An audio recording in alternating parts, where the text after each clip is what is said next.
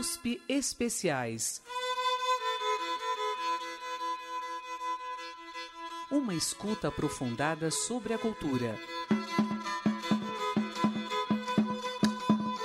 No programa de hoje, Versatilidade das teclas.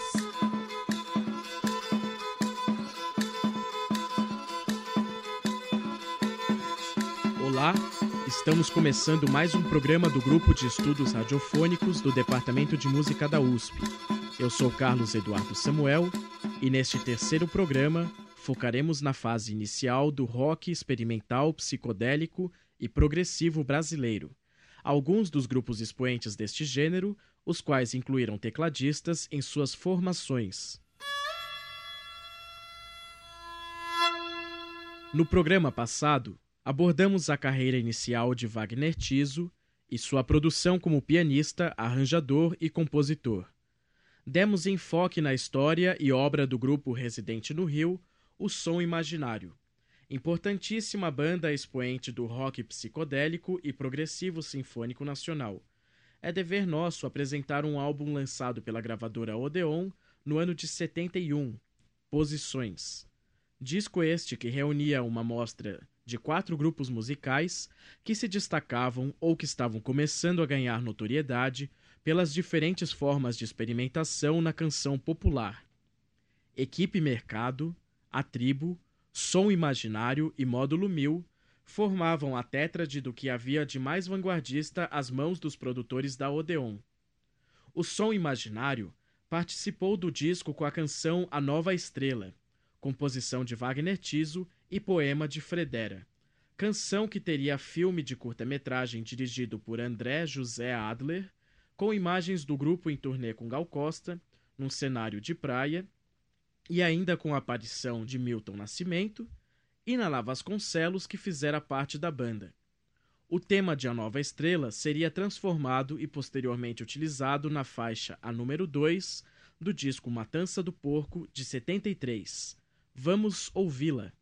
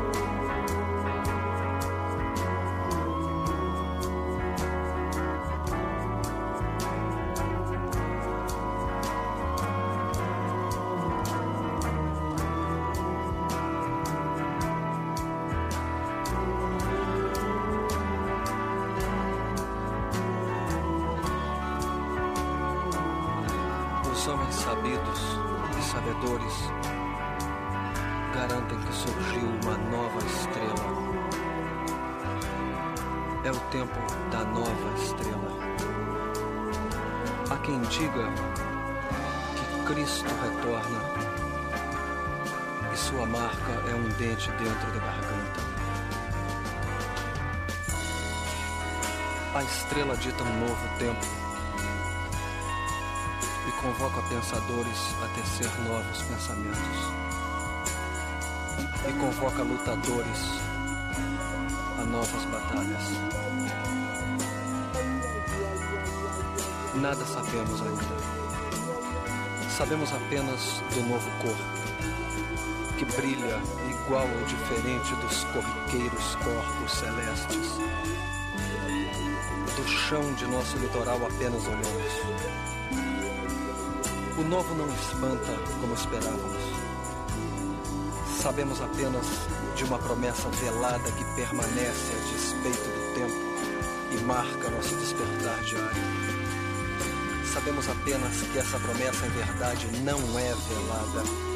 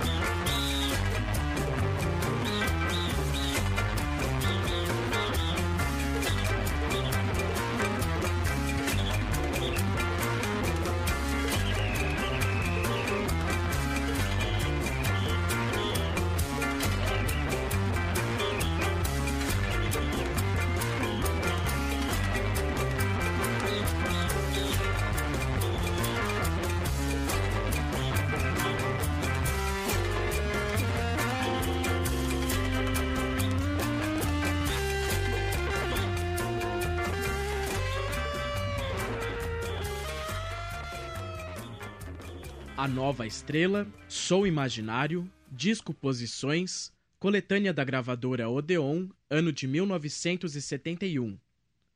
Equipe Mercado foi um grupo carioca de duração curta, de forte influência do rock psicodélico sessentista, aliadas dissonâncias de camadas instrumentais conflitantes para o esperado no gênero, compondo assim um contraponto bastante ousado, formado por Diana na voz, Léo Gruber na guitarra, Ricardo Ginsburg na guitarra, Stu no violão, baixo, piano e voz, Carlos Graça na bateria e Ronaldo Periaço na percussão, em 1970 na cidade do Rio de Janeiro, praticamente todos universitários. Este grupo conseguiu registro fonográfico apenas nesta coletânea e em outros dois compactos ao todo. apenas cinco músicas com o grupo. No disco Posições participam com a canção Marina Belair. Vamos ouvi-la agora.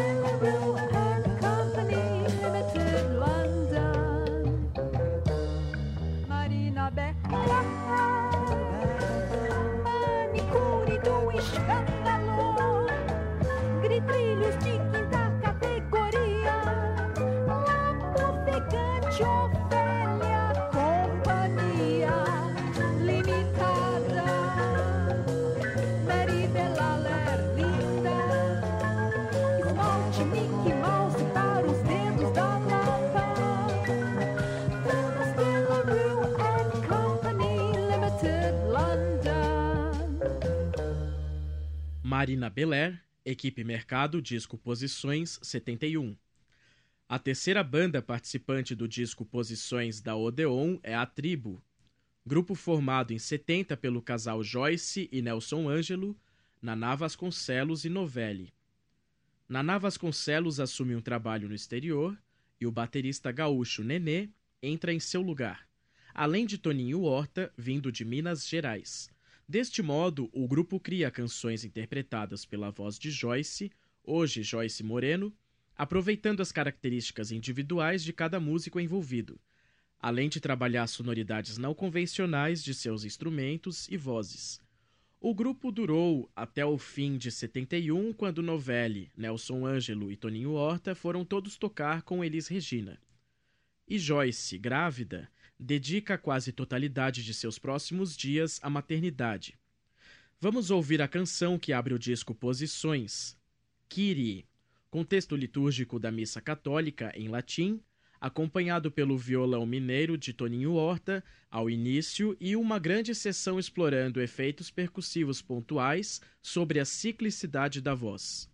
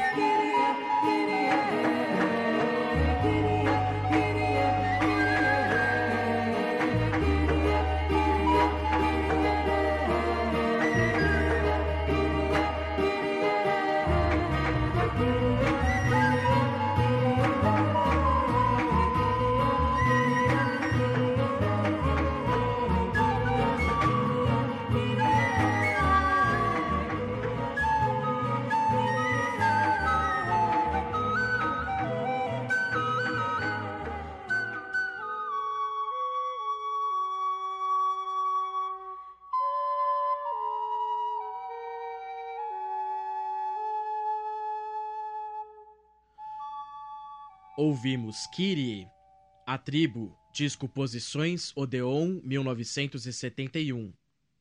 O quarto grupo a compor esta compilação de vanguarda é o Módulo 1000, grupo carioca formado no fim dos anos 60 pelos músicos Daniel Cardona Romani na guitarra e vocal, Eduardo Leal no baixo e Candinho na bateria, mais o percussionista Paulo César Wilcox tocando vibrafone. O grupo trabalhava tocando nas noites cariocas o repertório de baile da época.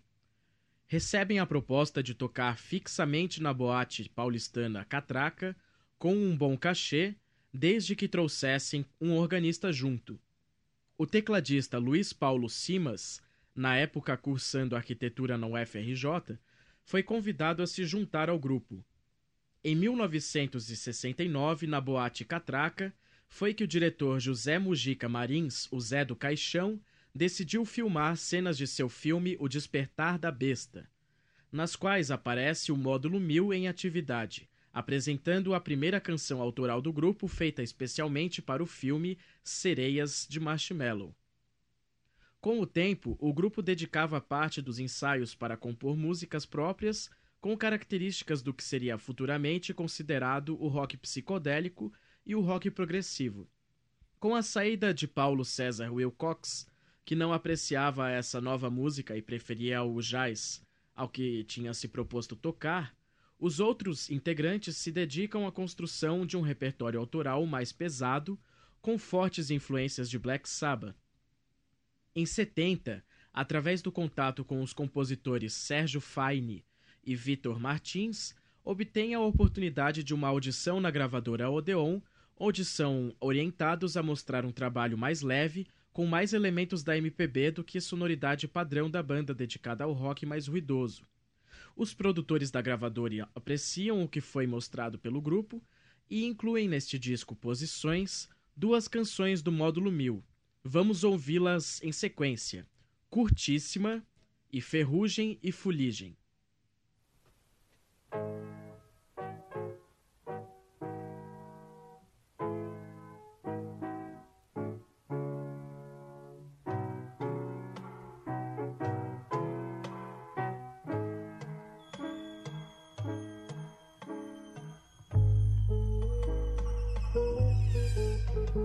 Eu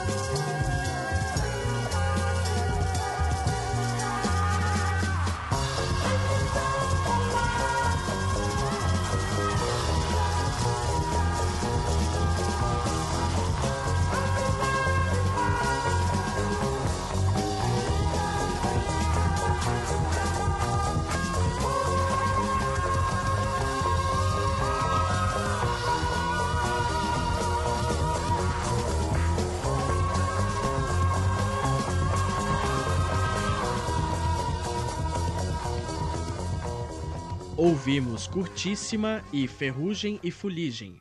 Módulo 1000, disco Posições, Odeon 1971. O período na Odeon também possibilitou a participação no 5 Festival Internacional da Canção, em outubro de 1970. Eles defenderam a música Cafusa de Fine e Martins na fase nacional. Até o fim deste ano, já estavam com várias músicas muito bem ensaiadas e iniciavam a circulação com shows bastante bem recebidos pelo público dos lugares onde se apresentavam. Em 71, o produtor Ademir Lemos, o DJ Ademir, os convida para a gravação de um LP pela gravadora Top Tape. O convite é para um trabalho imediato. O grupo estava em transição de repertório e ainda não estava com as novas músicas tão bem estabelecidas quanto as do ano anterior. Mas para não deixar a oportunidade escapar, a solução foi gravar aquele repertório que já se encontrava bastante defasado e nem era mais tocado ao vivo. No estúdio da Musidisc, o módulo 1000 teve total liberdade para criar, mas sempre com bastante resistência dos técnicos de som que não viam com bons olhos aquelas experimentações como gravações ao contrário das guitarras, amplificadores posicionados dentro do banheiro, etc. Com vários desentendimentos entre os técnicos e a banda, até atingirem o resultado desejado, o disco foi finalmente finalizado e lançado. O jornal Rolling Stone, em sua edição nacional de 21 de janeiro de 72, trazia um anúncio de página inteira. Nosso som é o som do mundo, para ser sacado e curtido. Módulo 1000, com a foto do quarteto e a capa do disco, trazendo apenas o nome da banda, do disco e do produtor Ademir. Com total aversão do diretor da Top Tape, arrependido de ter permitido Ademir de convidar essa banda horrível para sua gravadora, com receptividade nada calorosa da crítica e também do grande público, o LP Não Fale com Paredes do módulo 1000 foi considerado na época um disco perdido pelo seu lançamento de pouco sucesso, mas ao mesmo tempo é tido como marco de pioneirismo do rock psicodélico e também do rock progressivo. É tido como um trabalho que abre portas para este último gênero em território nacional, sendo a banda muito bem recebida em shows até o final de 72, quando o grupo se dissolveu.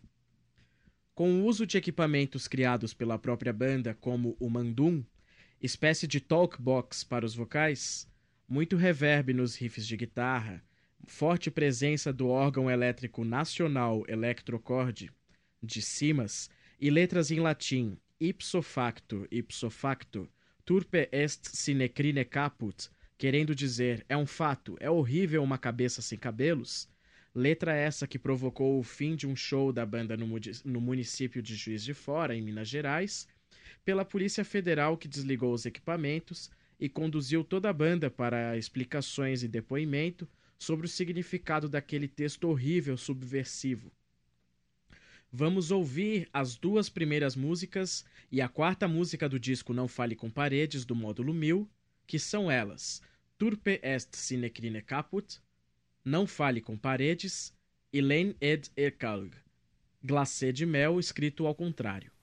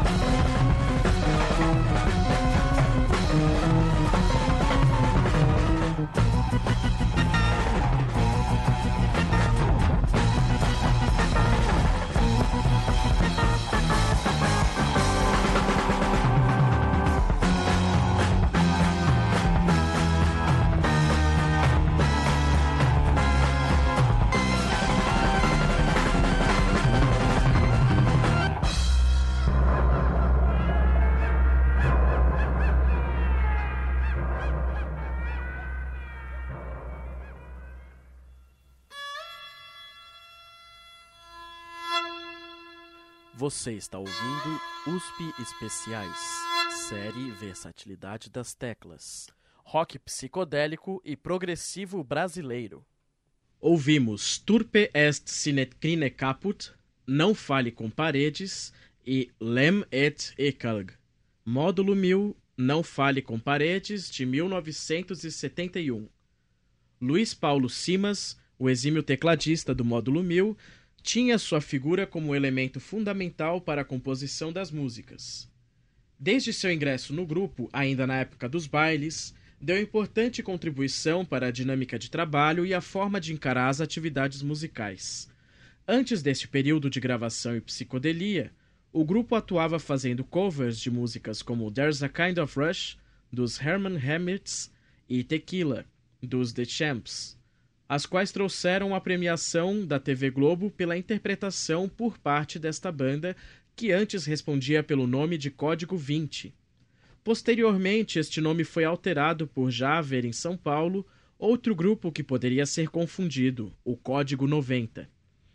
Então, o módulo 1000 foi escolhido fazendo alusão direta à corrida espacial e à chegada do homem à Lua, que se deu no mesmo período. Outros grupos nacionais já haviam feito essa reverência às sondas e módulos espaciais, como o grupo The Sputniks, criado em 1957 pelo cantor Tião Maia, nome adotado na época por Tim Maia. Este, então acompanhado de Roberto Carlos e outros músicos. No final de 72 e início de 73, Luiz Simas e Candinho, já vislumbrando o fim próximo e inevitável do módulo 1000, fazem contato com o guitarrista e vocalista de uma banda que também sofreria modificações em breve, a Veludo Elétrico.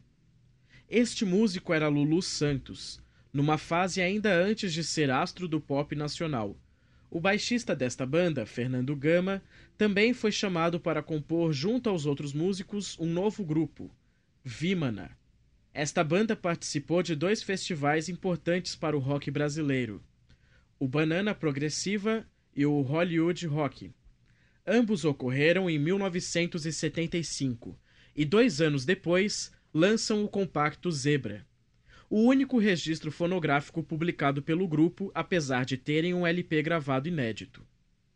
Após a fase dos festivais, os músicos Rich Kurt e Lobão integraram a banda com flauta, vocais e bateria, respectivamente, em 78, com o ingresso do tecladista suíço e ex-integrante da banda Yes, Patrick Moraz, no projeto e a tentativa frustrada de transformar o Vimana em sua nova banda de prog, através da expulsão de Lulu Santos, que já não demonstrava tanto interesse pelo que considerava prolixidade instrumental do grupo, o conjunto se desfez pouco tempo depois de iniciar gravações em estúdio das músicas que fariam parte do novo projeto da Vimana.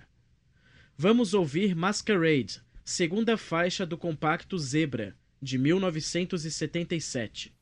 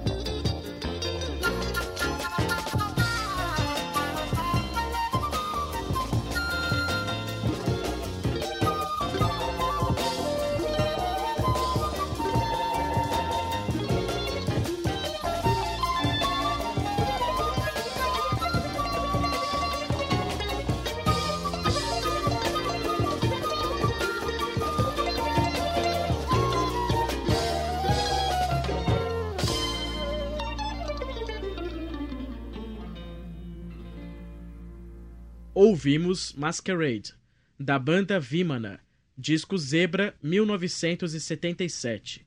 O nome Vimana, escolhido pelo grupo, tem origem na cosmogonia hindu, significando um tipo de veículo voador piramidal que podia se deslocar pelo espaço e pelas águas, associado por Lulu Santos a um disco voador. Durante estes anos da década de 70, Luiz Paulo Simas trabalhou muito gravando para vários artistas. Ele foi o primeiro músico no Rio e provavelmente no Brasil a possuir um sintetizador eletrônico e por isso era muito requisitado pelos estúdios. Na famosa música Mosca na Sopa de Raul Seixas, por exemplo, Luiz Paulo gravou o próprio zumbido da mosca. Foi nessa época também que criou e gravou para a Globo o famoso sinal do Plim Plim usado até hoje.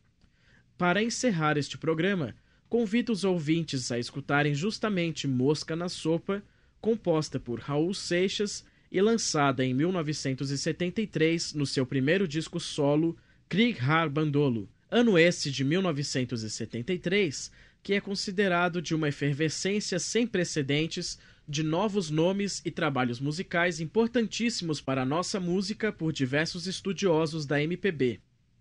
Vamos, neste contexto, dar a devida atenção à inserção do sintetizador de Luiz Simas na música de Raul, que fazia oposição direta ao regime militar em vigor no país, sob o comando do general Médici. Eu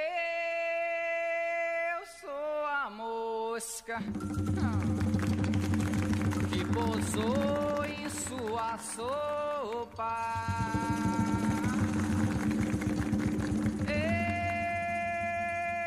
Eu sou a mosca pintou pra lhe abusar.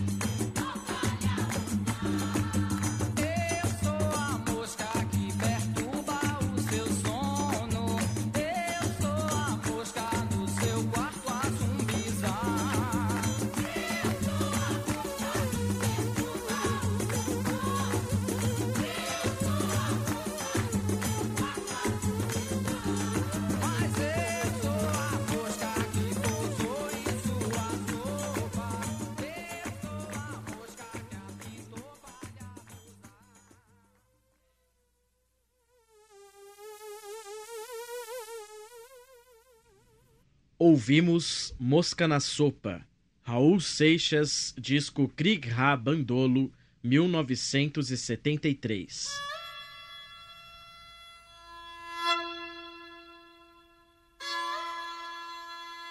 A série Versatilidade das Teclas apresentou hoje o trabalho de grupos independentes do rock experimental brasileiro, contendo importantes tecladistas do gênero em suas formações. Demos enfoque no conteúdo do disco Posições, lançado pela Odeon, na produção das bandas Módulo 1000 e Vimana, que contaram com a atuação de Luiz Paulo Simas nos teclados. No próximo programa, seguiremos com a segunda parte deste recorte que estamos realizando sobre estes grupos musicais. A série Versatilidade das Teclas tem direção, curadoria, montagem e edição de Carlos Eduardo Samuel, do Grupo de Estudos Radiofônicos do Departamento de Música da USP. Até a próxima!